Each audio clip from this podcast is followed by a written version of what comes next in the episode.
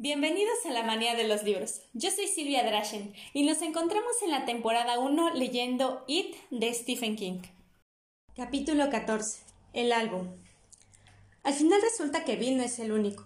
Todos los demás han traído alcohol. Bill tiene borbón, Beverly tiene vodka y un cartón de jugo de naranja. Richie ha llevado seis cervezas y Ben Hanscom una botella de Will Turkey. Mike tiene también seis cervezas en su pequeño refrigerador de la sala de bibliotecarios. Eddie Capsrack es el último en llegar, con una pequeña bolsa en las manos. ¿Qué llevas ahí, Eddie? le pregunta Rich. ¿Bebidas Sarrex o Kool-Aid? Con una sonrisa nerviosa, Eddie saca primero una botella de ginebra y luego otra de jugo de ciruela. Se produce un silencio y Richie dice finalmente: Que alguien llame a los loqueros. Eddie Casrack por fin se desmadra. La ginebra con jugo de ciruela es muy saludable, replica Eddie.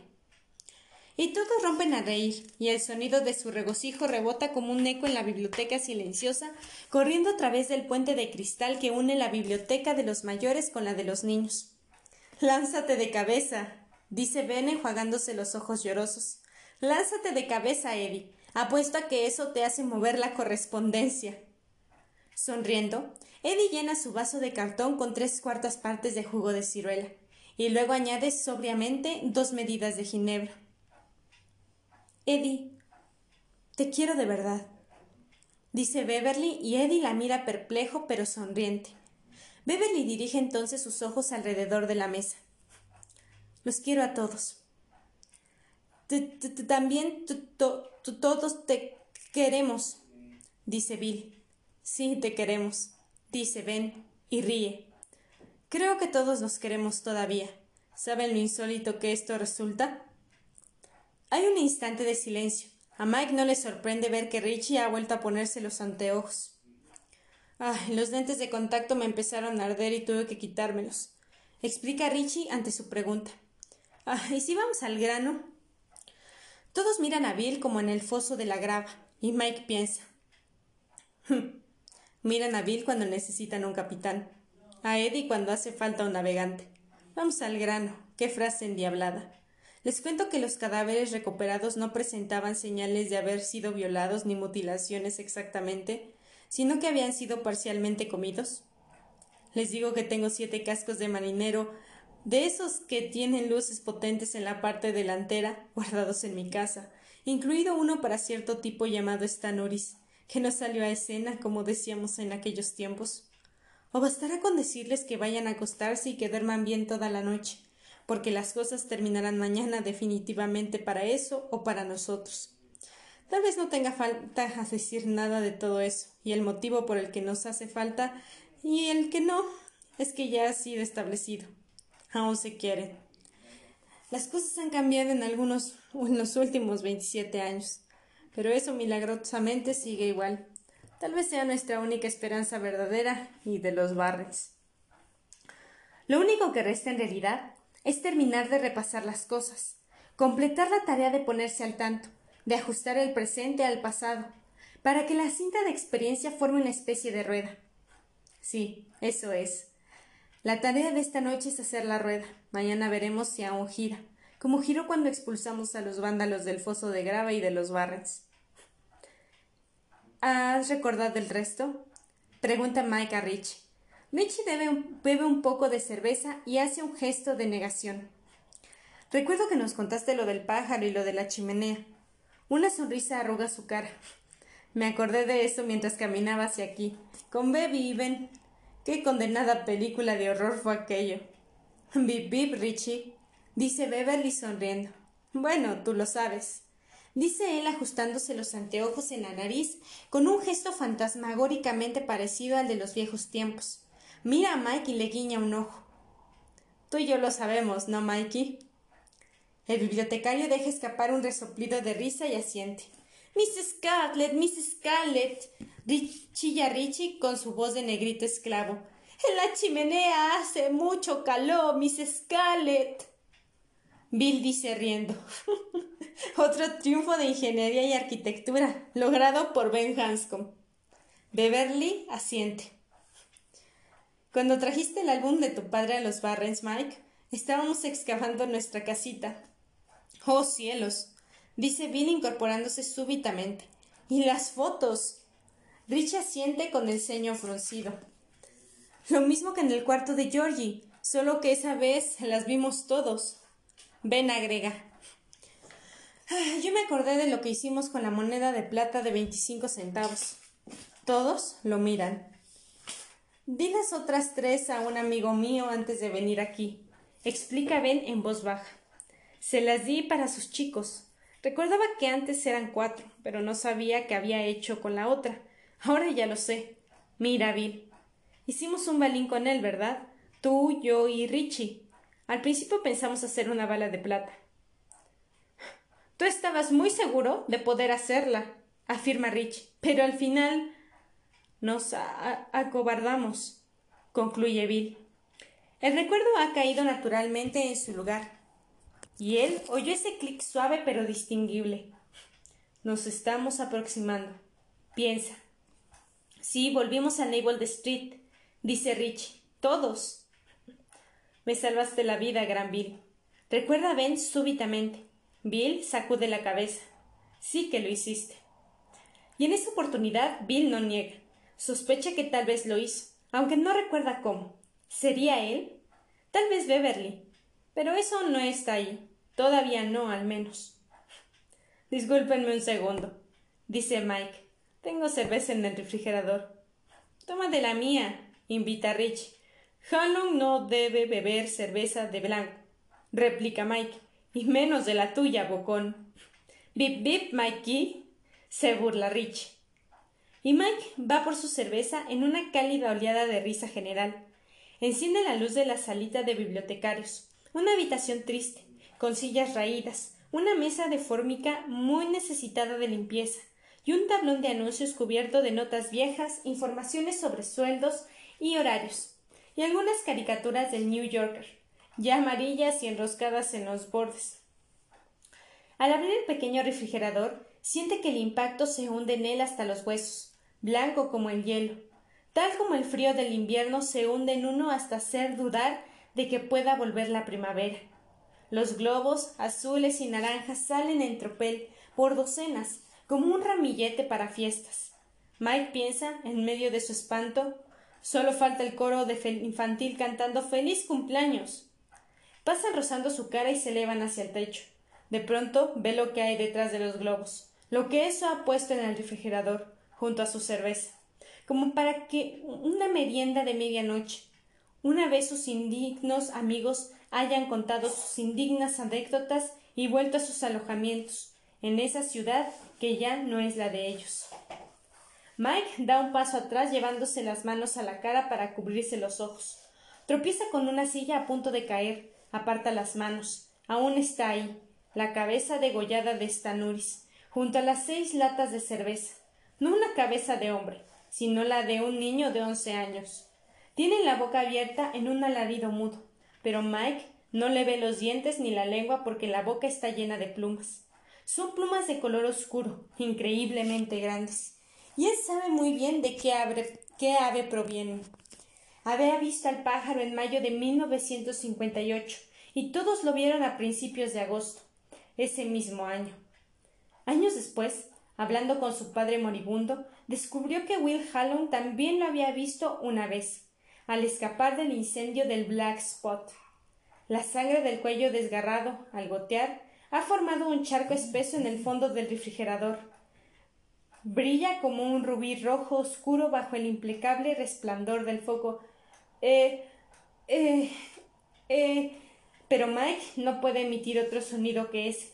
Entonces la cabeza abre los ojos, y son los ojos plateados y brillantes del payaso Pennywise. Los ojos giran en dirección a él. Los labios empiezan a retorcerse alrededor de las plumas. Está tratando de hablar. Tal vez intenta pronunciar una profecía, como el oráculo del teatro griego. Me pareció mejor reunirme con ustedes, Mike, porque no pueden ganar sin mí. No pueden ganar sin mí y lo saben, ¿verdad? Podrían haber tenido alguna oportunidad si yo hubiera aparecido entero, pero mi cerebro tan estadounidense no soportó la tensión. Ustedes seis sin mí no harán más que soñar con los viejos tiempos y hacerse matar. Por eso me pareció mejor asomar la cabeza para avisarles. Asomar la cabeza, ¿entiendes, Mikey? ¿Entiendes, viejo amigo? ¿Entiendes, negro cabrón? No es real, grita Mike, pero no emite ningún sonido. Parece una televisión sin volumen. Grotescamente la cabeza le guiña un ojo. Soy real, muy real, real como las gotas de lluvia. Y tú sabes de qué estoy hablando, Mikey. Lo que ustedes seis están planeando es como despegar en un avión sin tren de aterrizaje. No tiene sentido subir si no se puede bajar, ¿verdad? Tampoco tiene sentido bajar si no se puede volver a subir. Nunca se te ocurrirán los chistes y los acertijos que hacen falta. Nunca me harás reír, Mikey. Todos ustedes han olvidado lo que hay que hacer para convertir el alarido de terror en el inverso. Bip, bip, Mikey. ¿Qué me dices? ¿Te acuerdas del pájaro? Nada más que un gorrión, pero qué terrible, ¿no? Grande como un edificio, grande como esos monstruos de las películas japonesas que te asustaban cuando eras pequeño. Ya han pasado definitivamente los tiempos en que sabías cómo alejar ese pájaro de tu puerta, Mikey. Créeme, si supieras usar la cabeza te irías de aquí. Saldrías de Derry ahora mismo. Si no sabes usarla, acabará como la ves que aquí. El mensaje de hoy, para transitar el gran sendero de la vida, es úsala si no quieres perderla, mi buen amigo. La cabeza rueda hasta quedar en el rostro hacia abajo. Las plumas de la boca emiten un horrible crujido y cae del refrigerador. Golpea contra el suelo y rueda hacia él, como una horripilante pelota. El pelo pegoteado de sangre cambia de sitio con la cara sonriente. Rueda hacia él, dejando un viscoso rastro de sangre y trocitos de pluma, mientras la boca sigue moviéndose alrededor de su coágulo de plumas. ¡Bip, bip, Mikey! Chilla mientras Mike retrocede como enloquecido con las manos tendidas hacia adelante para protegerse. ¡Bip, bip! ¡Bip, bip! ¡Bip, bip! ¡Carajo! ¡Bip, bip! De pronto se oye un súbito pop, como el de un cachorco de plástico al escapar de una botella de champán barato. La cabeza desaparece. Era real, piensa Mike atónito. No hubo nada sobrenatural en ese ruido. Era el ruido del aire que vuelve a un espacio súbitamente vacío. Real. Oh Dios. Real. Una fina red de gotitas rojas flota hacia arriba y vuelve a caer con un repiquiteo. Pero no habrá falta limpiar el saloncito. Carol no verá nada cuando vuelva mañana, aunque tenga que ir al primer café de la mañana. ¡Qué práctico! Y Mike ríe con estendicidad. Levanta la vista. Sí, los globos siguen ahí. Los azules dicen los negros de Derry son unos pájaros tontos. Los naranja, los perdedores siguen perdiendo, pero están libres va a la cabeza. No tiene sentido subir si no se puede bajar, ha dicho la cabeza parlante. No tiene sentido bajar si no pueden volver a subir. Eso último le hace pensar otra vez en los cascos de minero. De pronto recuerda el primer día en que bajó a los Barrens tras la reyerta a pedradas. Fue el 6 de julio, dos días después de haber marchado en el desfile de la Independencia, dos días después de haber visto al payaso Pennywise en persona, por primera vez. Después de pasar aquel día en los barrios, escuchando sus anécdotas y contando la propia, fue a su casa y preguntó a su padre si podía mirar su álbum de fotografías. ¿Por qué al fin de cuentas bajó a los barrios aquel 6 de julio? ¿Sabía entonces que los hallaría en ese lugar? Sí, por lo visto. No sabía solo que estaban ahí, sino dónde estaban. Recuerda que hablaban sobre una casita para el club, pero a él le pareció que hablaban sobre eso por no hablar de otro tema que no sabían cómo abordar. Mike levanta la vista hacia los globos. Trata de recordar exactamente qué pasó ese día caluroso. De pronto le resulta importante recordar exactamente qué pasó cada matiz de lo vivido, su estado anímico del momento, porque fue entonces cuando todo empezó a ocurrir. Hasta el momento, los otros habían estado hablando de matar a eso, pero sin hacer ningún movimiento, ningún plan. Con la llegada de Mike, el círculo se cerró y la rueda empezó a girar. Algo más tarde, ese mismo día, Bill, Rich y Ben fueron a la biblioteca para iniciar una seria investigación sobre cierta idea que Bill tenía desde hacía un par de días. Una semana, un mes. Todo comenzaba a Mike, Llama a Richie desde la sala de ficheros donde se han reunido los otros. ¿Sigues ahí? Mike contempla los globos, la sangre, las plumas que hay dentro del refrigerador. Será mejor que vengan, dice. Oyó el ruido de las sillas, el murmullo de las voces. Percibe con claridad la voz de Richie que dice Oh cielos, ¿y ahora qué? Y otro oído, dentro de su memoria, oye la voz de Richie decir otra cosa. Y de pronto recuerda lo que ha estado buscando. Más aún, comprende por qué parecía tan huidizo. La reacción de los otros, cuando él apareció en el claro, dentro de la parte más oscura y densa en los Barrens, aquel día fue nada. Ni sorpresa ni preguntas sobre cómo los había encontrado. Nada. Ben comía una golosina. Recuerda, Beverly y Richie estaban fumando. Bill, tendido en el suelo con las manos bajo la nuca, contemplaba el cielo. Eddie y Stan miraban con aire dubitativo una serie de cordeles y estacas que delimitaban un cuadrado de suelo de un metro y medio de lado. Ni sorpresa ni preguntas. Nada. Simplemente apareció y fue aceptado. Era como si sin siquiera saberlo lo hubieran estado esperando. Y con ese tercer oído, el oído de la memoria, oye la voz del negrito esclavo como un rato antes. Por Diosito, Miss Claudie, ahí viene otra vez ese negrito, caramba. Pero ¿qué está pasando en estos yemos? Pero mire ese pelo polvoso, gran Bill. Bill no se molestó en voltear. Siguió contemplando, soñador, las gordas nubes de verano que marchaban por el cielo. Estaban prestando toda su atención a una cuestión muy importante. De cualquier modo, Richie no se ofendió por ese desinterés y siguió bromeando. Todo ese pelo polvoso me dan gana de tomar otro jarabe de menta. Lo vi a Toma en la galería que está un poquito más fresca. Bip bip, Richie, dijo tras un bocado de golosina. Beverly se echó a reír. Ah, oh, hola, saludó Mike inseguro. El corazón le latía con demasiada fuerza, pero estaba decidido a seguir adelante. Tenía que darles las gracias, y el padre le había enseñado a pagar siempre lo que debía, cuanto antes, para que no aumentasen los intereses. Stan volvió la cabeza. Hola, dijo, y volvió a mirar el cuadrado delimitado en el centro de aquel claro. ¿Estás seguro de que va a resultar Ben? Seguro, dijo Ben. Hola, Mike. ¿Quieres un cigarro? preguntó Beverly. Me quedan dos. Ah, no, gracias, dijo Mike. Por cierto, quería darles otra vez las gracias por la ayuda del otro día. Esos tipos me iban a descalabrar de verdad y siento mucho que hayan salido lastimados. Bill restó importancia al asunto con un gesto de la mano. No te preocupes, se han ensañado con nosotros todo el año. De pronto se incorporó mirando a Mike con interés. ¿Te, puedo hacer una pregunta? Claro que sí. Mike se sentó con recelo. No era la primera vez que oía uno de esos prefacios. El chico Denbrook iba a preguntarle qué se sentía ser negro, pero Bill preguntó otra cosa.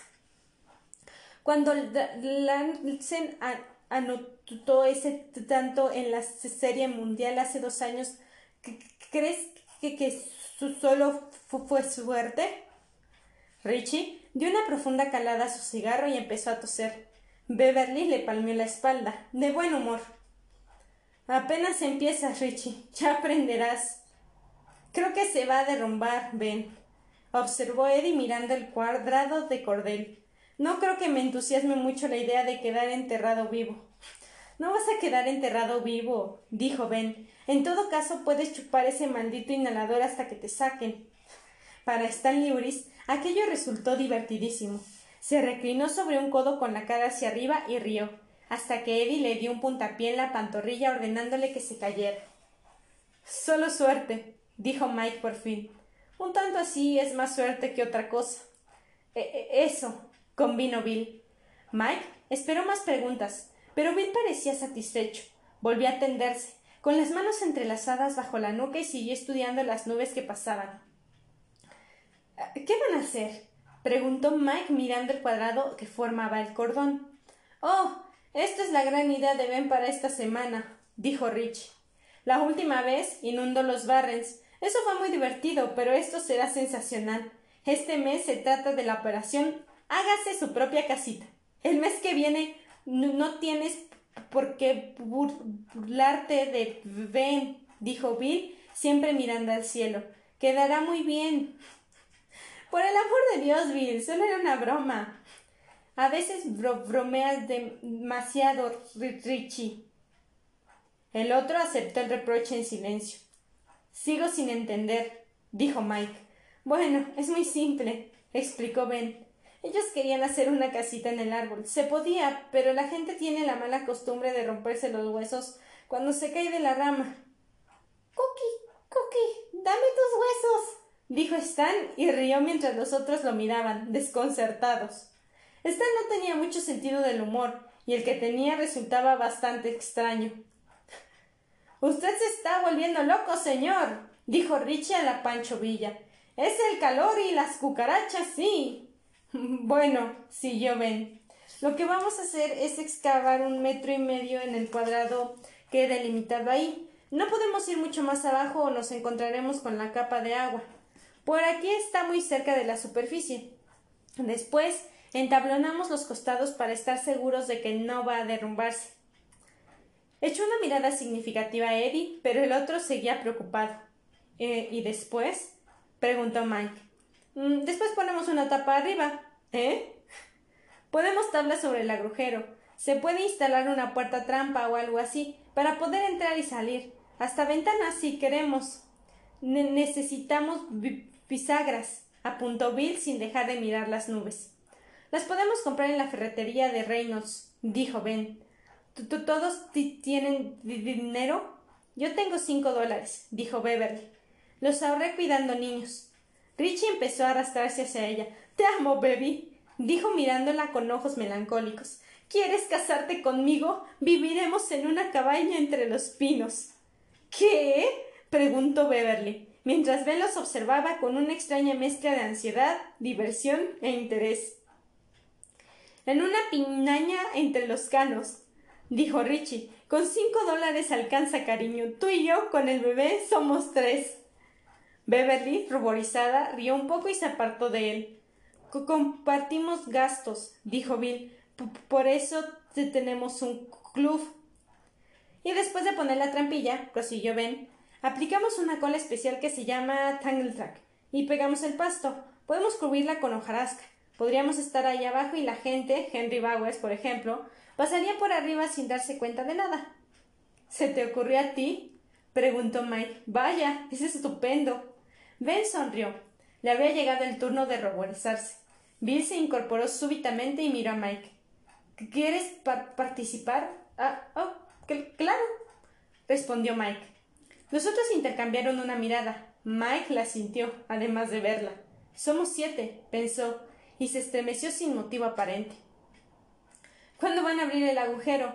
Muy, muy pronto, dijo Bill, y Mike lo supo. Lo supo que no se refería solo a la casita subterránea. Ben también lo supo. Y Richie y Beverly y Eddie. Stan Norris había dejado de sonreír. Vamos a iniciar el proyecto muy pronto. Entonces se hizo una pausa, y Mike cobró súbita conciencia de dos cosas. Querían decirle algo y él no estaba seguro de querer saberlo. Ben había recogido un palito y hacía garabatos en el polvo. El pelo le ocultaba la cara. Richie se mordisqueaba las uñas ya rotas. Solo Bill lo miraba de frente. ¿Pasa algo? preguntó Mike intranquilo. Bill habló con lentitud. Esto es un club. Puedes entrar, pero tienes que guardar nuestros secretos. Como el de la casita, ¿quieres decir? Preguntó Mike más intranquilo aún. Bueno, por supuesto que sí. Tenemos otro secreto, chico, dijo Richie sin mirarlo. Y Granville dice que este verano tenemos que hacer algo más importante que casitas subterráneas. Y tiene razón, agregó Ben. Se oyó un jadeo sibilante y súbito. Mike dio un brinco. Era solo Eddie, que acababa de aplicarse su inhalador. Miró a Mike como pidiendo disculpas. Se encogió de hombros e hizo un gesto afirmativo. Bueno, dijo Mike por fin, no me tengan en suspenso, cuéntenme. Bill miraba a los otros. ¿Hay alguien que no lo, quiere en el club? Nadie respondió, nadie levantó la mano. ¿Quién se lo dice? Otra larga pausa. Esa vez Bill no la interrumpió. Por fin Beverly miró a Mike con un suspiro. Los chicos asesinados, dijo. Sabemos quién los mató. Se lo contaron todo.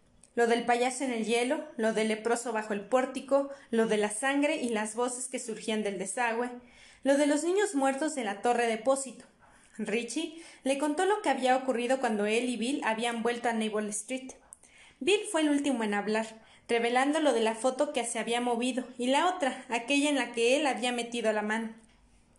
Terminó explicando que eso había matado a su hermano George y que el Club de los Perdedores estaba decidido a acabar con el monstruo, fuera lo que fuera.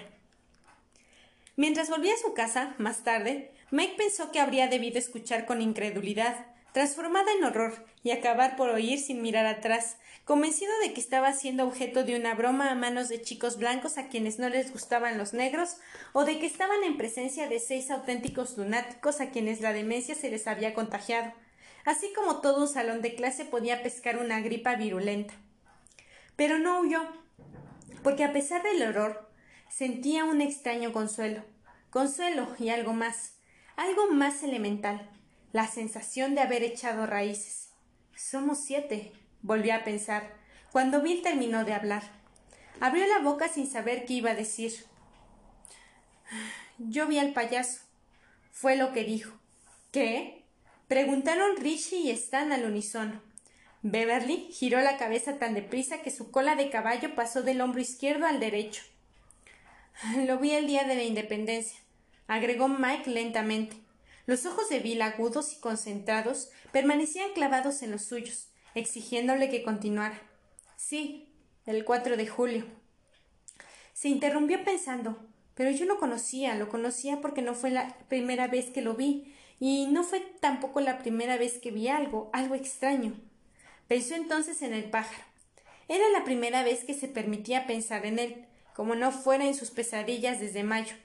Había creído que estaba enloqueciendo. Era un alivio descubrir que no era así. Pero ese alivio daba miedo. Se humedeció los labios. Eh, sigue, dijo Bev impaciente. Date prisa. Bueno, yo estaba en el desfile. Yo. Ah, sí, te vi interrumpió Eddie. Tocabas el saxofón. En realidad es un trombón, dijo Mike. Toco en la banda de la escuela de Neighbors. Como les decía, había al payaso. Estaba repartiendo globos entre los chicos en la triple esquina del centro. Era tal como dice Bennyville. Traje plateado, botones naranja, maquillaje blanco en la cara, gran sonrisa roja. No sé si era lápiz labial o maquillaje, pero parecía sangre. Los otros ya entusiasmados hacían gestos de asentimiento, pero solo Bill lo miraba con extrema atención.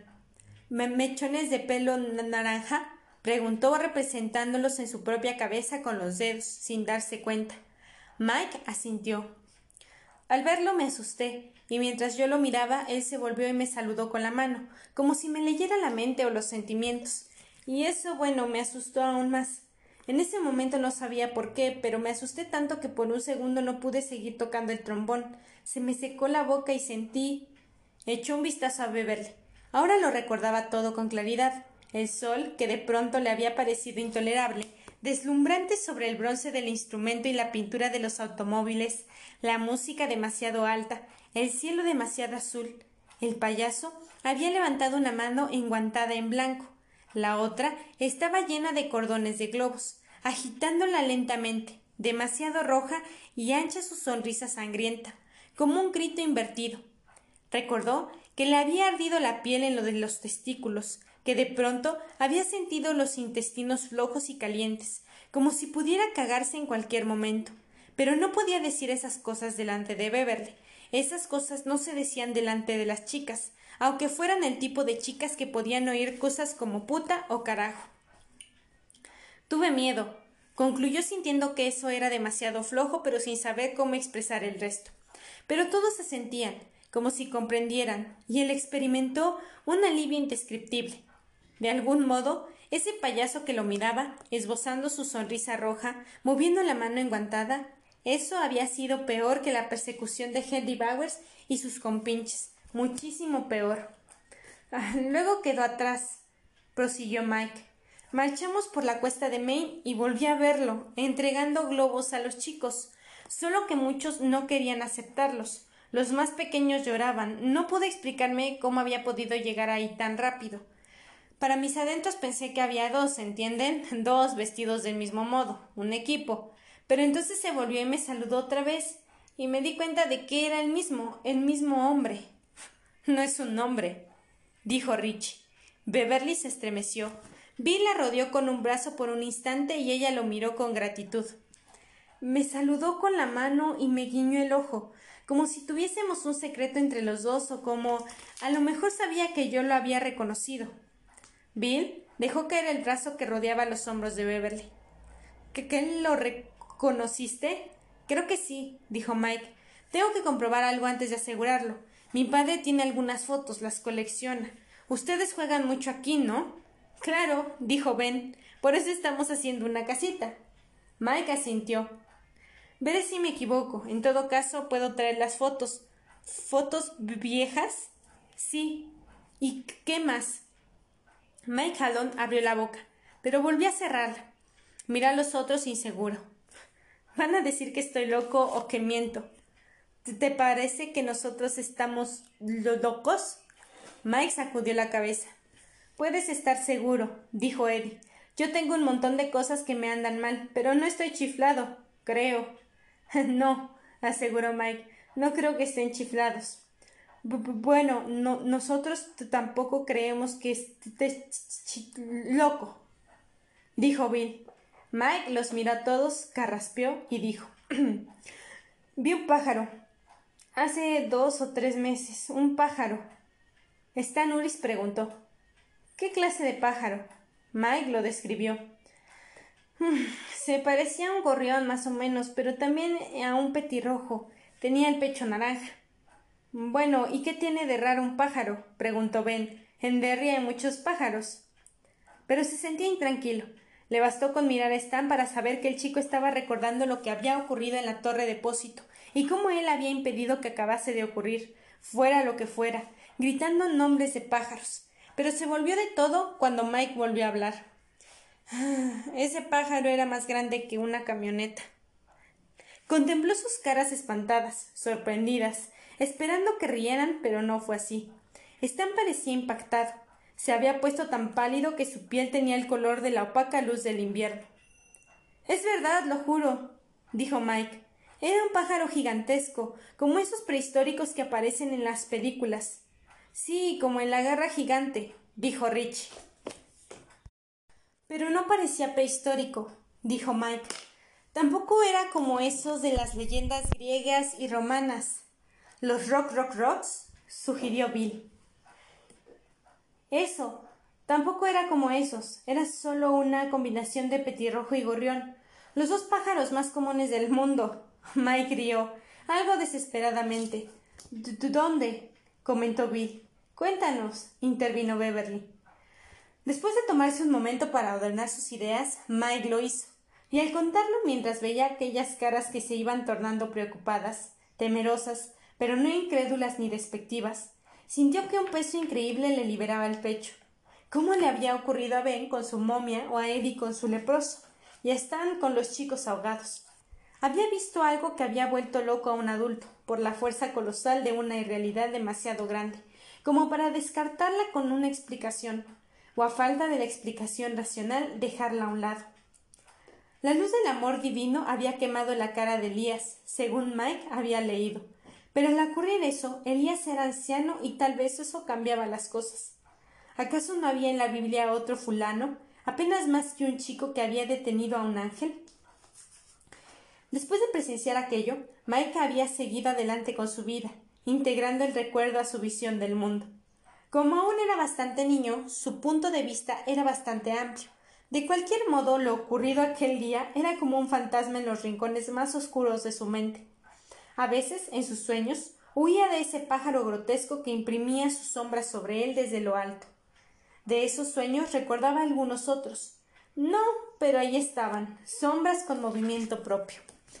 Y lo poco que había olvidado, lo mucho que es lo que afligía, era visible, solo de una manera. En el alivio experimentaba el compartirlo con los otros. En ese momento comprendió que, por primera vez, se permitía pensar plenamente en eso desde aquel amanecer junto al canal, la mañana en que vio aquellos extraños surcos y la sangre.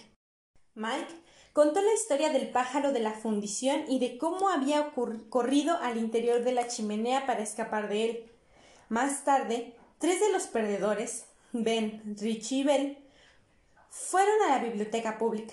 Ben y Richie vigilaban por si aparecían Bowers y compañía, pero Bill solo miraba la acera con el ceño fruncido, perdido en sus pensamientos. Una hora después de su relato, Mike se había separado de ellos diciendo que su padre le necesitaba en casa a las cuatro para cosechar guisantes. Beverly tenía que hacer algunos recados y preparar la cena para su padre. Tanto Eddie como Stan tenían sus propias obligaciones. Pero antes de separarse hasta el día siguiente empezaron a excavar lo que sería, si Ben no se equivocaba, la casita subterránea. Para Bill y para todos, según sospechaba, la primera palada de tierra había sido como un acto simbólico. Estaban en marcha, fuera lo que fuera aquello que se esperaba de ellos como grupo, comunidad, estaban en marcha. Ben preguntó a Bill si daba crédito a la historia de Mike Hallon. En ese momento pasaban junto al centro cívico y vieron la biblioteca, un cuerpo de piedra cómodamente sombreado por olmos centenarios, libres de la plaga que más adelante los haría realear. Sí, dijo Bill, creo que, es verdad cosas de locos, pero verdad. ¿Y tú, Richie? Richie asintió. Sí, preferiría pensar que es mentira, pero lo creo. ¿Recuerdan lo que dijo sobre la lengua del pájaro? Bill y Ben asintieron. Pompones naranjas en la lengua. Esa es la cuestión, apuntó Richie. Es como los villanos de las historietas, como Lex Luthor, el acertijo huesos. Siempre dejan una señal característica. Bill asintió pensativo. Sí, era como los villanos de las historietas. ¿Por qué ellos lo veían así? ¿Porque pensaban en eso de ese modo? Sí, tal vez sí. Era cosa de chicos, pero al parecer en eso se basaba ese monstruo, en cosas de chicos. Cruzaron la calle hacia la acera de la biblioteca. Pregunté a Stan si alguna vez oyó hablar de un pájaro así, dijo Bill. No necesariamente grande, pero real, sugirió Rich. Bill asintió. dice que podría haber un pájaro como ese en Sudamérica o en África, pero por aquí no. Entonces, ¿él no le creyó? preguntó Ben. Sí, sí le creyó, dijo Bill. Y entonces les contó lo que Stan había sugerido a Bill. Mientras caminaban juntos hacia el sitio en que habían dejado la bicicleta, Stan tenía la idea de que nadie más podía haber visto ese pájaro antes de que Mike les contara la anécdota. Otra cosa sí, tal vez, pero el pájaro no, porque el pájaro era el monstruo personal de Mike Hallon. De pronto, vaya, de pronto el pájaro era propiedad de todo el club de los perdedores. Cualquiera de ellos podría verlo. Tal vez no fuera exactamente el mismo. A Bill podría parecerle un cuerpo, a Richie un halcón, a Beverly un águila dorada, pero eso podía ser un pájaro para todos ellos. A partir de ese momento, Bill respondió que sí era verdad. Cualquiera de ellos podría ver al leproso, a la momia o posiblemente a los chicos muertos. Eso significa que deberíamos hacer algo muy pronto, si vamos a hacer algo, replicó Stan. ¿Eso sabe? ¿Qué preguntó Bill. ¿Todo lo que, nosotros sabemos? Mira, hombre, si eso sabe tanto, estamos listos. Fue la respuesta de Stan. Pero puedes estar bien seguro de que sabe que conocemos su existencia. Creo que tratará de atraparnos. ¿Todavía piensas en lo que hablamos ayer? Sí, ojalá pudiera ir contigo. Irán Ben y Richie. Ben es muy inteligente y Richie también cuando no bromea. Ahora, de pie ante la biblioteca, Richie preguntó a Bill qué tenía pensado exactamente. Bill se lo explicó, hablando lentamente para no tartamudear demasiado. La idea le daba vueltas en la cabeza desde hacía dos semanas, pero había hecho falta la historia de Mike sobre el pájaro para cristalizarla. ¿Qué se hace para eliminar a un pájaro? Pegarle un tiro es bastante definitivo. ¿Qué se hace para eliminar a un monstruo? Las películas sugerían que pegarle un tiro con una bala de plata era bastante definitivo. Ben y Richie escucharon todo eso con mucho respeto. Después Richie preguntó ¿De dónde se sacan las balas de plata, Granville? ¿Las piden por correo? Muy gracioso. Tenemos que hacerla. ¿Cómo? Creo que para averiguar eso hemos venido a la biblioteca. Richie asintió y se ajustó los anteojos en el puente de la nariz. Detrás de los cristales sus ojos lucían agudos y pensativos, pero cargados de dudas según le pareció a Bill. Él también las tenía, al menos no las leían en esos ojos ganas de hacer el tonto, y este era un paso adelante. ¿Estás pensando en la Walter de tu padre? preguntó Rich. ¿La que llevamos a Naval Street? Sí. Aunque pudiéramos hacer balas de plata, dijo Richie, ¿de dónde sacaríamos la plata? Yo me encargo de eso, repuso Ben. Bueno, está bien. Dejaremos eso por cuenta de Parva. Y después ¿Vamos otra vez a Naval Street? Bill asintió. Otra vez y le volamos los sucesos. Se demoraron por un momento, mirándose con solemnidad, y entraron a la biblioteca. Maldita sea. otra vez ese tipo negro. exclamó Richie con la voz de policía irlandés. Había pasado una semana. Promediaba julio y la casita subterránea estaba casi lista. Muy buenos días, señor O'Halloran, señor. Y muy pero muy buen día promete ser, bueno, no como una papa en brote, como decía mi anciana ma. Que yo sepa, lo de muy buenos días se dice solo hasta el mediodía, Rich. Observó Ben asomándose por el agujero. Y el mediodía pasó hace dos horas. Él y Richie habían estado poniendo tablas en los flancos del agujero. Ben se había quitado la sudadera porque hacía calor y el trabajo era pesado. Su camiseta estaba agrisada de sudor y se le pegaba a las lonjas.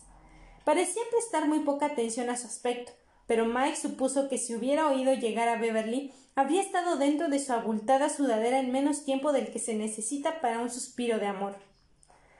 No seas tan quisquilloso, pareces Stan el galán, dijo Rich. Había salido del agujero cinco minutos antes porque, según dijo, era hora de una pausa para fumar.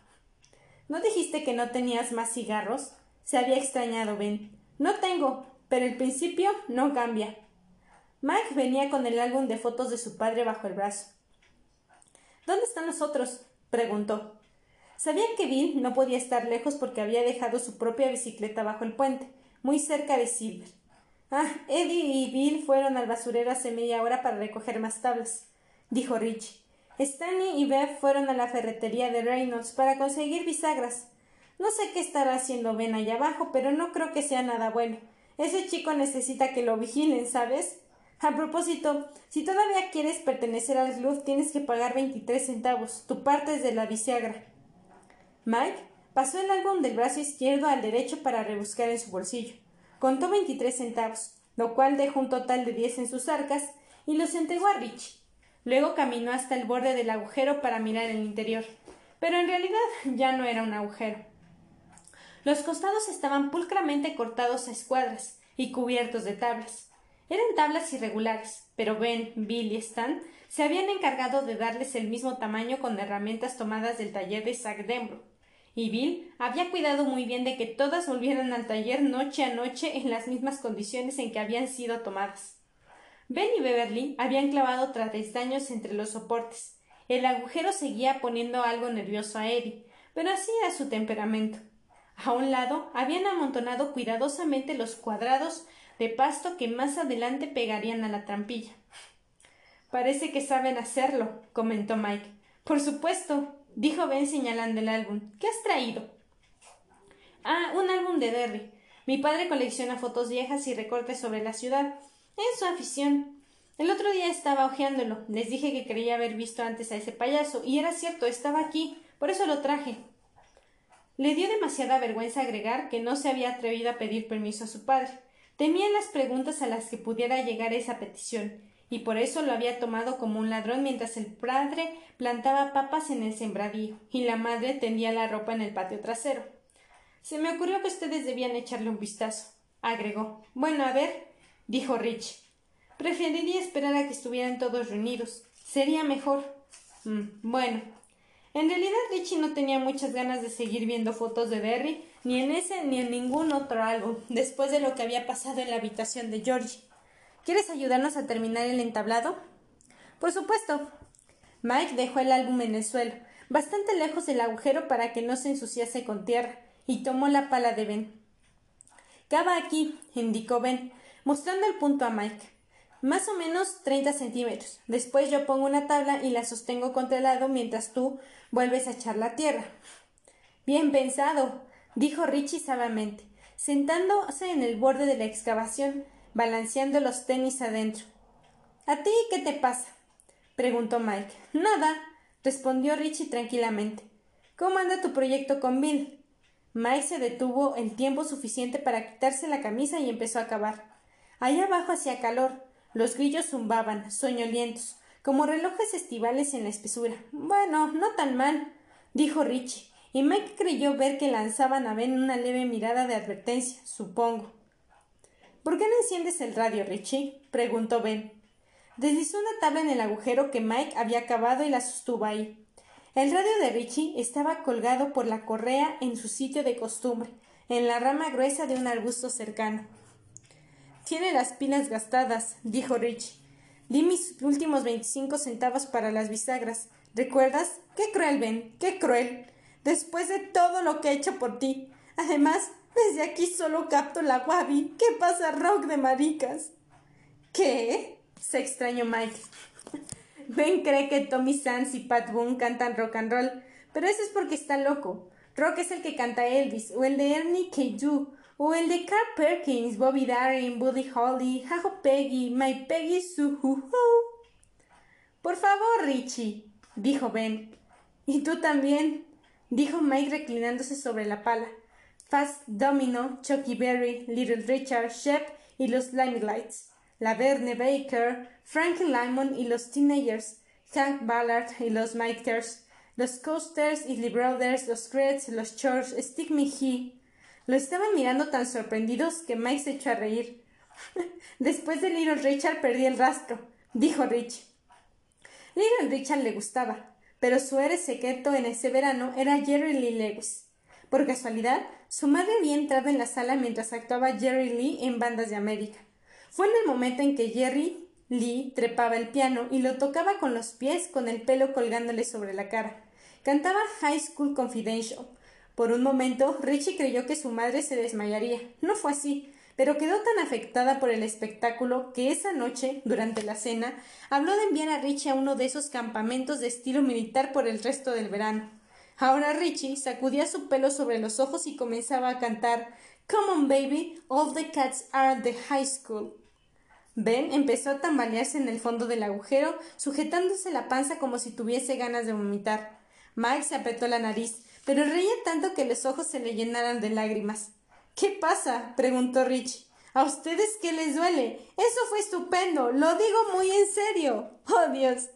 Mike reía tanto que apenas podía hablar. Eso no tenía precio, de veras, impagable. Los negros no saben apreciar lo bueno, dijo Rich. Creo que hasta la Biblia lo dice. Vete al diablo, dijo Mike riendo. Cuando Richie le preguntó qué quería decir con eso, Mike se sentó en el suelo con un golpe seco y se meció atrás y adelante, aullando de risa y sujetándose el estómago. A lo mejor piensas que soy envidioso, dijo Richie. A lo mejor piensas que me gustaría ser negro. Entonces también Ben cayó al suelo, riendo como un loco basta, Richie, balbuceó. Me voy a cagar en los pantalones si no paras. Me vas a matar. Pero no quiero ser negro, dijo Richie. ¿A quién le gusta ponerse pantalones rosas, vivir en Boston y comprar pizza en rebanadas? Yo quiero ser judío como están. Quiero tener una casa de empeños para vender navajas y guitarras usadas. Ben y Mike aullaron de risa. Sus carcajadas resonaron en un desfiladero verde y selvático que recibía el nombre de Barnes haciendo que los pájaros alzaran vuelo y que las ardillas quedaran momentáneamente petrificadas en las ramas. Era un sonido joven, penetrante, vivo, vital, espontáneo y libre. Casi todos los seres vivos al alcance de ese sonido reaccionaron de algún modo, pero lo que había salido de un ancho desagüe de cemento hacia el Kenduskeg no era algo vivo.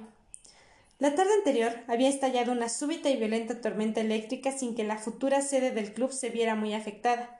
pues una vez iniciadas las excavaciones, Ben cubría el agujero con un trozo de tela alquitranada que Eddie robó de la tienda de Wally. Olía a pintura, pero servía. Por dos o tres horas los desagües de Derry se habían llenado de torrentosas aguas, y ese torrente había empujado ese desagradable bulto a la luz del sol para que lo hallasen las moscas. Era el cadáver de un niño de nueve años, llamado Jimmy Cullum. Exceptuando la nariz, le faltaba la cara, convertida en una masa sin facciones.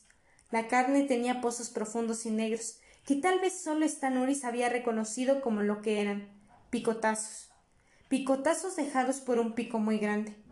El agua bullía sobre los lodosos pantalones chinos de Jimmy Cullums. Sus manos blancas flotaban como peces muertos.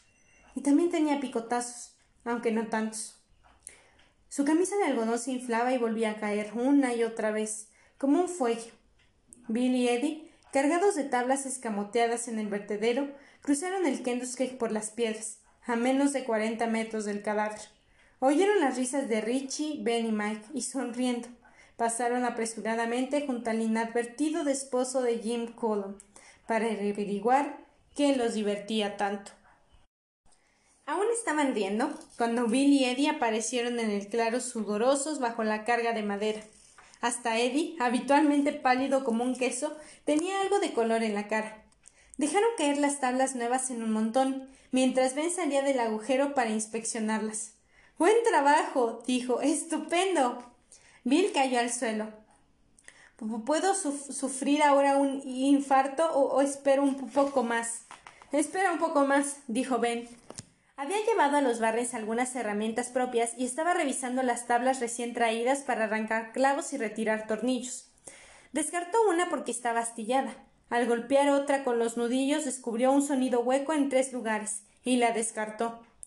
Eddie se sentó en un montón de tierra para observarla, mientras se daba un disparo de inhalador. Ben arrancó un clavo oxidado en el extremo de su martillo. El clavo Chilló como un desagradable animal al que hubiesen dado un pisotón. Si te cortas con un clavo oxidado te puede dar tétanos, informó Eddie a Ben. Sí, dijo Rich. ¿Y qué son los tétanos? Parece enfermedad de mujeres. No seas idiota, explicó Eddie. No tiene nada que ver con las tetas. Son unos microbios especiales que crecen en el oxidado, ¿sabes? Si te cortas se te meten dentro del cuerpo y te comen los nervios. Continuó Eddie con un rubor aún más oscuro dando otro gatillazo a su inhalador. ¡Caramba! exclamó Rich impresionado. ¿Y es grave? Primero la mandíbula se te pone tan rígida que no puedes abrir la boca, ni siquiera para comer. Tienes que abrirte un agujero en la mejilla y te dan líquidos por un tubo. Oh, vaya. dijo Mike irguiéndose en el agujero, con los ojos muy abiertos mostrando las córneas muy blancas en la cara oscura. ¿Seguro? Me lo dijo mi madre, repuso Eddie. Después se te cierra la garganta, no puedes comer más y te mueres de hambre. Imaginaron ese horror en silencio. No hay cura, agregó Eddie. Más silencio. Por eso, concluyó Eddie enérgico. Siempre tengo muchos cuidados con los clavos oxidados. Una vez tuvieron que darme una inyección contra el tétanos y me dolió mucho. Entonces, preguntó Rich, ¿para qué vas al basurero a traer toda esta porquería? Eddie echó una breve mirada a Bill, que estaba contemplando la casita y en esa mirada había todo el amor y la veneración necesarias para responder a semejante pregunta. Pero además dijo suavemente Algunas cosas hay que hacerlas aunque sean peligrosas. Es la primera cosa importante que descubrí sin que me la dijese mi madre. Siguió otro silencio, pero no incómodo. Por fin, Ben volvió a sacar clavos oxidados. Al cabo de un rato, Mae Hallon se acercó a ayudarle. El radio de Richie, privada de su voz, al menos hasta que el dueño cobrara su cuota y encontrara un pasto que cortar, se balanceaba en la rama baja, a impulsos de una leve brisa. Bill tuvo tiempo de reflexionar en lo extraño que era todo eso, extraño y perfecto, que los siete estuvieran en Derry ese verano. Algunos de los chicos que él conocía estaban de viaje, visitando a sus familiares de vacaciones en Disneyland o en Cape Cod en el caso de su compañero en un lugar increíblemente distante, a juzgar por el nombre, ya que está. Había chicos en los campamentos de la iglesia, en los de los Boy Scouts, en campamentos de ricos donde se aprendía a nadar y a jugar golf, donde se aprendía a decir ¡Eh, muy bueno! y no ¡vete al diablo! cuando el adversario, jugando tenis, hacía un saque perfecto. Eran chicos cuyos padres se los habían llevado lejos, simplemente. Bill lo comprendía bien. Sabía que algunos chicos querían irse lejos, asustados por el coco que acechaba en Derry ese verano. Pero lo más probable era que fueran los padres los más asustados por ese coco. Muchos de los que pensaban tomarse las vacaciones en casa decidían súbitamente irse lejos. ¿Gestad? ¿Eso quedaba en Suecia, en Argentina, en España? En cambio, era un poco como durante la epidemia del la polio en 1956, en que cuatro chicos, tras haber nadado en el estanque del monumento O'Brien, se habían contagiado la enfermedad. Los adultos, palabra que Bill asociaba completamente con padre y madre, habían decidido entonces, como ahora, que lejos era mejor, más seguro. Todos los que pudieron se habían ido. Bill comprendía ese lejos. Podía maravillarse ante una palabra tan fabulosa como Gestad, pero esa maravilla era triste, consuelo comparado con el deseo. Gestad está lejos, Derry en el deseo. Y ninguno de nosotros se ha ido lejos. Pensó observando a Ben y a Mike, que sacaban los clavos de la tabla usada, y a Eddie, que se alejaba hacia los matorrales para echar una meada. Había que hacerlo cuanto antes para evitar problemas en la vejiga, había dicho Abel. Cierta vez, pero también era preciso cuidarse de la hiedra venenosa, porque a nadie le gustaba tener eso en el pito. Todos estamos aquí en Derry. No fuimos a campamentos, ni a visitar parientes, ni de vacaciones. No nos fuimos lejos. Todos estamos aquí, presentes y a las órdenes. Allá hay una puerta, dijo Eddie al volver, subiéndose el cierre del pantalón. Espero que te la hayas sacudido, Eds, advirtió Rich. Si no te la sacudes siempre puedes pescar un cáncer. Me lo dijo mi madre. Eddie pareció sobresaltado y algo afligido. Enseguida vio la risa de Richie y lo fulminó con una mirada que expresaba ¿Qué puede esperarse de un mocoso? Luego dijo Es demasiado grande para sacudirla, pero Bill dijo que entre todos podríamos. Claro que nunca puedes sacudírtela del todo, prosiguió Richie. ¿Quieres saber qué me dijo una vez un sabio Eds? No, dijo Eddie. Y no quiero que me sigas llamando Eds, de veras, yo no te digo Dick, así que.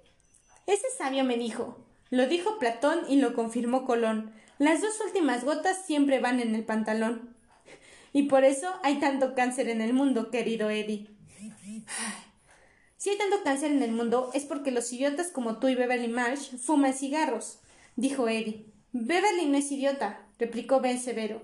Presta atención a lo que dices, bocón. Bip, bip, chicos, dijo Bill.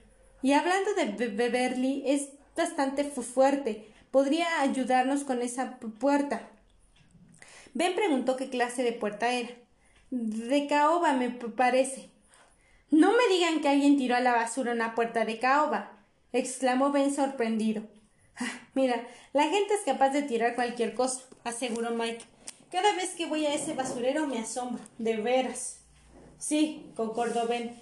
Muchas de esas cosas podrían arreglarse con facilidad. Y como dice mi madre, en China y en Sudamérica hay gente que no tiene nada. Aquí mismo en Maine hay gente que no tiene nada, dijo Richie con el ceño fruncido.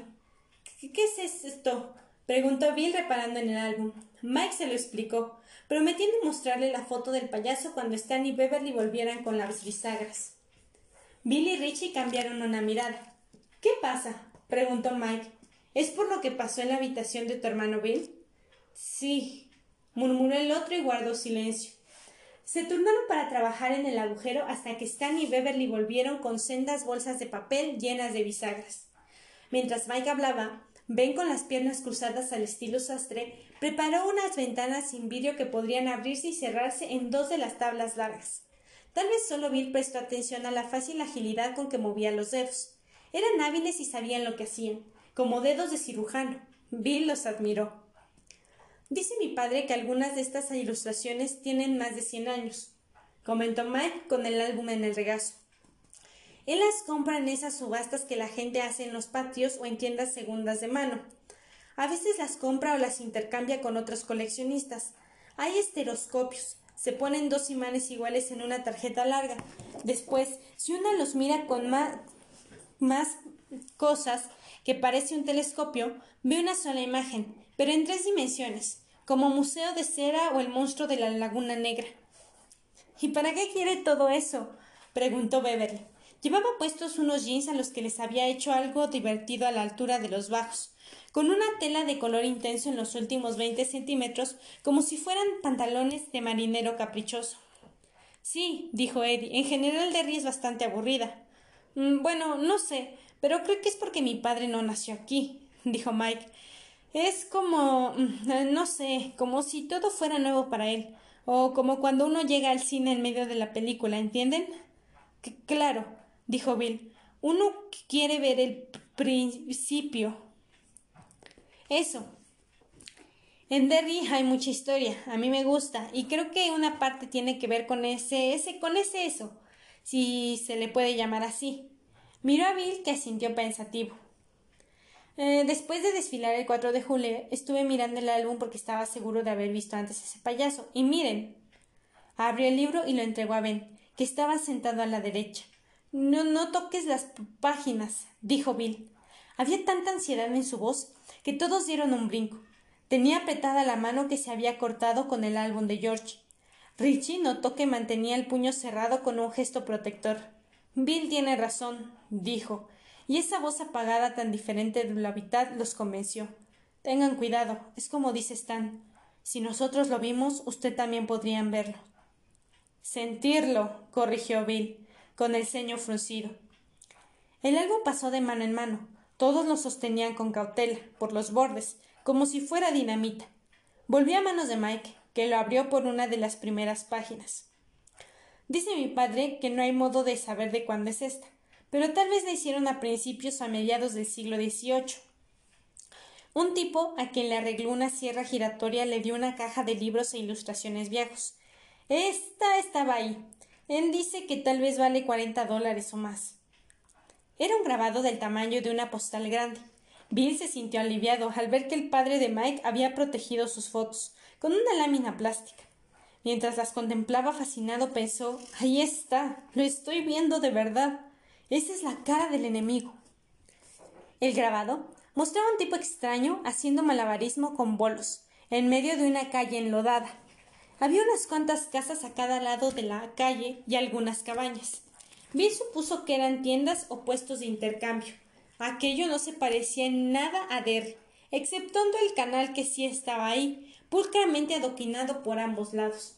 En el fondo, arriba, un par de mulas tiraban de una barcaza. Alrededor del malabarista había cinco o seis chicos.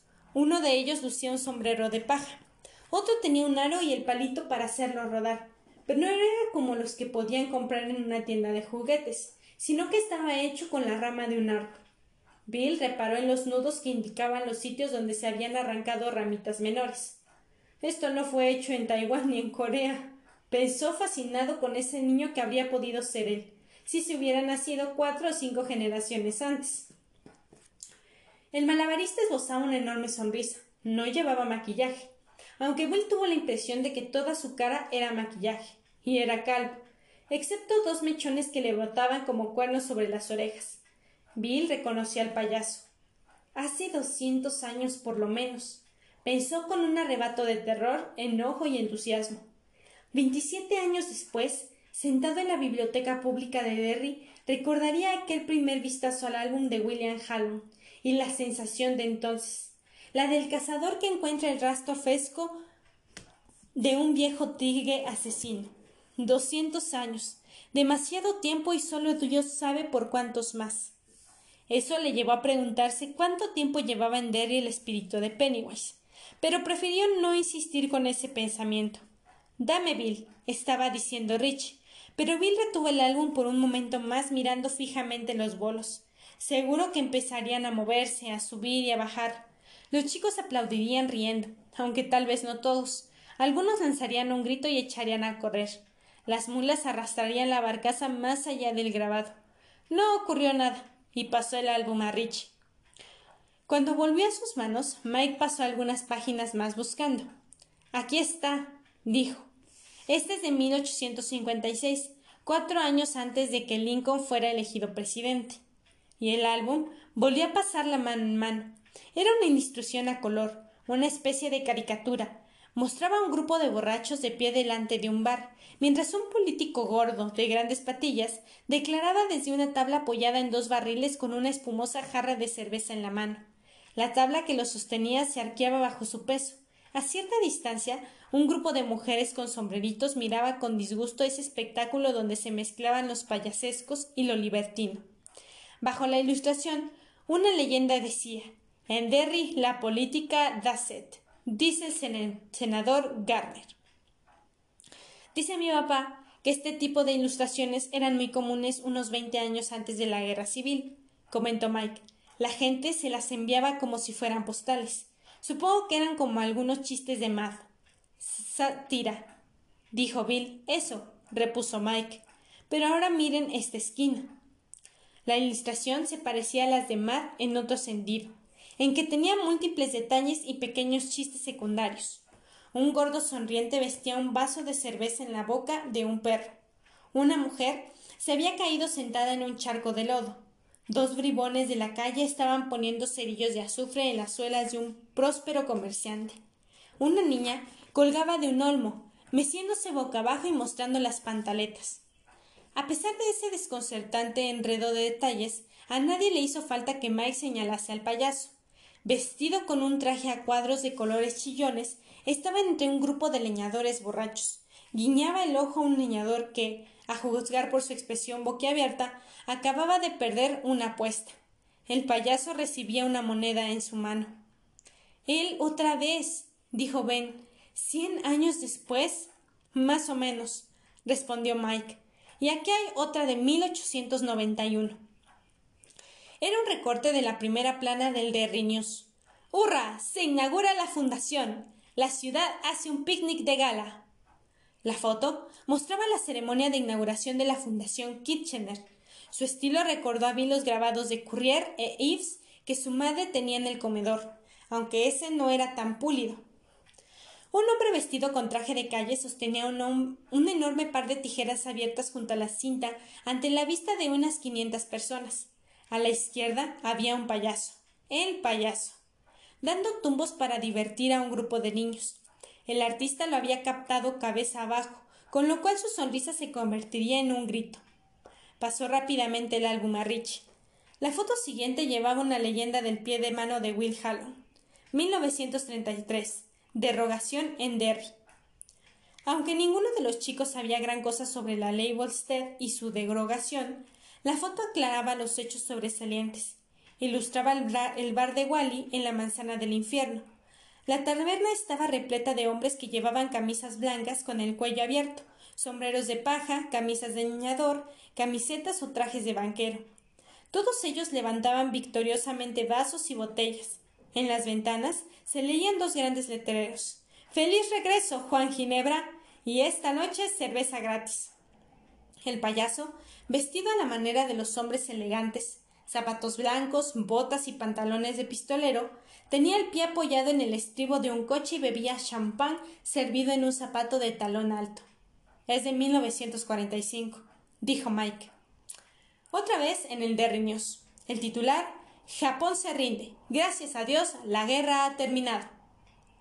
Un desfile avanzaba zigzagueando a lo largo de Main Street, rumbo Up My High, y allí estaba el payaso, en el fondo, con su traje plateado de grandes botones, petrificado en la matriz de puntitos que componían la foto impresa, como si sugiriera, al menos eso pensó Bill, que nada había terminado, que nadie se había rendido, que nadie había ganado, que el sálvese quien pueda seguía siendo norma y costumbre, como si sugiriera en definitiva que todos seguían perdiendo. Bill sintió frío y miedo. De pronto, los puntos de la imagen desaparecieron. La foto empezó a moverse. Es lo que. balbuceó Mike. miren. dijo Bill. La palabra cayó de su boca como un cubito de hielo medio derretido. Miren todos. Todos se agruparon para mirar. Oh, Dios mío. susurró Beverly estremecida. Es lo mismo. exclamó Richie mientras golpeaba a Bill en la espalda. Presa de la excitación, miró la cara blanca y ojerosa de Eddie y la petrificada de esta Norris. Lo mismo que vimos en la habitación de George, exactamente lo que chistó Ben. Escuchen. Y luego, casi sollozando, Se los oye, sí, se los oye. Y en el silencio, roto solo por el leve paso de la brisa estival, comprobaron que era cierto.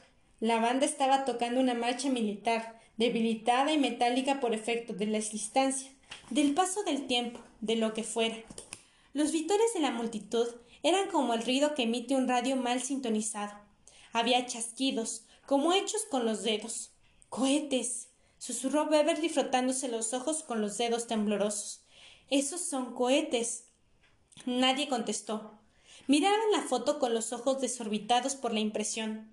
El desfile serpenteó hacia ellos, como antes de que los integrantes llegaran al primer plano, el punto en que habrían debido salir de la imagen a un mundo trece años posterior.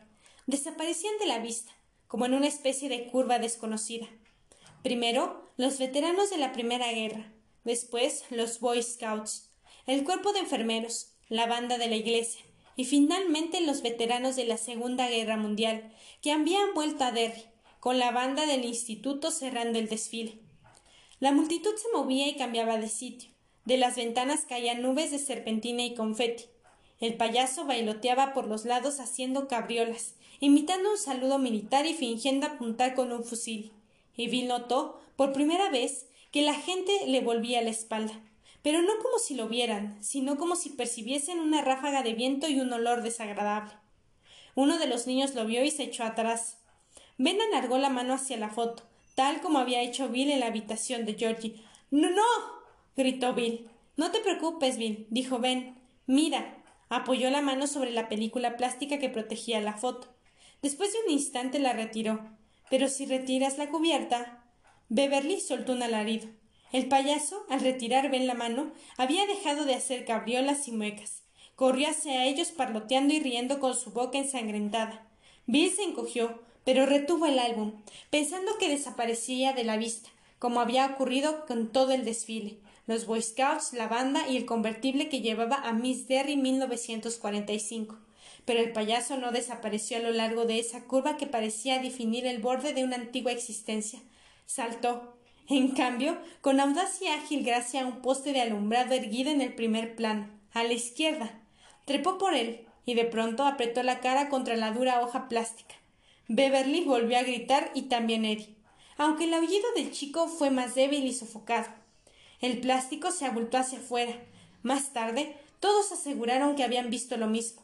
La roja nariz del payaso quedó achatada, como cualquier nariz contra el vidrio de una ventana. Los voy a matar a todos gritaba el payaso riendo. Traten de detenerme y ya verán. Primero los vuelvo locos y después los mato. No pueden detenerme. Soy el hombrecito de jengibre. Soy el lobo adolescente. Y por un momento fue el hombre lobo adolescente, su cara de licántropo plateada por la luna. Los miraba con un blanco diente descubierto. No pueden detenerme porque soy el leproso. La cara del leproso, acosada, descarnada, llena de llagas podridas, los miró con ojos del muerto viviente. No pueden detenerme porque soy la momia. Apareció la cara de la momia, anciana y cubierta de estériles grietas. Antiguos vendajes se solidificaban sobre la piel. Ben apartó la vista, pálido. No pueden detenerme porque soy los niños muertos. No. vociferó Estanoris. Sus ojos se dilataron sobre dos medias lunas de piel amoratadas, carnes de susto, pensó Bill, sin saber por qué.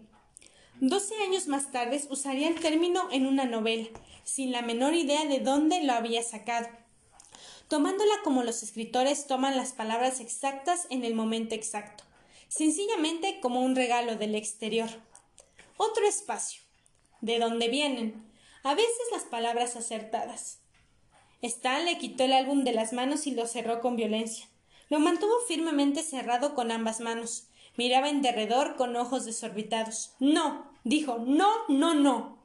De pronto, Bill descubrió que le preocupaba más esa reiterada negativa de Stan que el payaso, y comprendió que esa era la reacción buscada por el monstruo. ¿Por qué?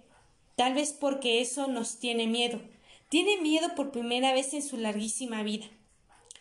Tomó a Stan y lo sacudió dos veces con fuerza, sujetándolo por los hombros. Al chico le castañaron los dientes. Dejó caer el álbum. Mike lo recogió para apartarlo apresuradamente.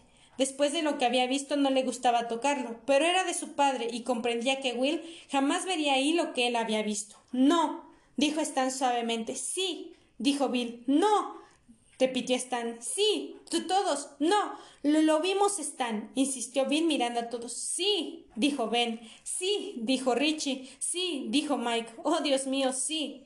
Sí, dijo Bev. Sí, jadeó Eddie con la garganta cada vez más. Bill miró a Stan exigiéndole con los ojos que le sostuviera la mirada. No te dejes atrapar, hombre, dijo. Tú también lo viste. No quería verlo, gimió Stan. El sudor le cubría la frente. Pero lo viste. Stan miró a los otros, uno a uno, y se pasó la mano por el pelo corto con un largo suspiro tembloroso. Sus ojos parecieron despejarse de esa locura que tanto preocupaba a Bill. Sí, dijo. Sí, está bien, sí. ¿Eso es lo que querías? Sí. Bill pensó. Todavía estamos juntos. Eso no nos detuvo. Todavía podemos matarlo. Podemos matarlo si somos valientes. Miró a su alrededor y vio, en cada par de ojos, cierta medida de la misma historia. No era tan grave como la de Stan, pero ahí estaba. Sí, sí, dijo y sonrió al niño judío. Al cabo de un instante, Stan le devolvió la sonrisa. Su cara se liberó en parte de esa horrible expresión de espanto. Eso e-, era lo que quería el idiota. Bip bip Dumbo, dijo Stan, y todos rieron, con una risa chillona histérica. Vamos, dijo Bill, porque alguien tenía que decir algo. Terminemos la casita. ¿Qué les parece? Leyó la gratitud en los ojos de todos y se alegró por ellos. Pero esa gratitud no aliviaba en nada su propio espanto.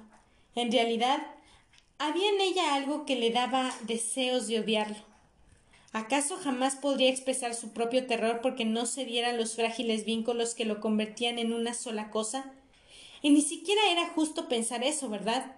Porque él era y estaba utilizándolos, por lo menos hasta cierto punto. Utilizaba a sus amigos, arriesgaba la vida de todos para ajustar las cuentas por la muerte de su hermano. Solo había eso en el fondo, había más, porque Georgie estaba muerto, y bien sospechaba que si era posible cobrar venganza, solo era posible hacerlo por cuenta de los vivos. Entonces, ¿qué papel estaba interpretando él? ¿El de una mierdita seca armada de una espada de plata que trataba de parecerse al rey Arturo? Maldita sea. gruñó para sus adentros. Si en esta clase de cosas deben pensar los adultos, prefiero no crecer. Su resolución se mantenía firme, pero era una resolución amarga, muy amarga. Y antes de que termine el capítulo, quiero recordarles que tengo un Instagram que pueden encontrar como La Manía de los Libros, en la cual estaré subiendo algunas frases y fragmentos relevantes de todo lo que vayamos escuchando y leyendo en el lapso de la temporada 1 y las que vengan. Además de que pueden enviarme DM para darme consejos, recomendaciones, y qué les gustaría que leyera en futuras temporadas. No lo olviden y espero que les esté gustando el podcast. Yo soy Silvia Dragen y esto fue La Manía de los Libros.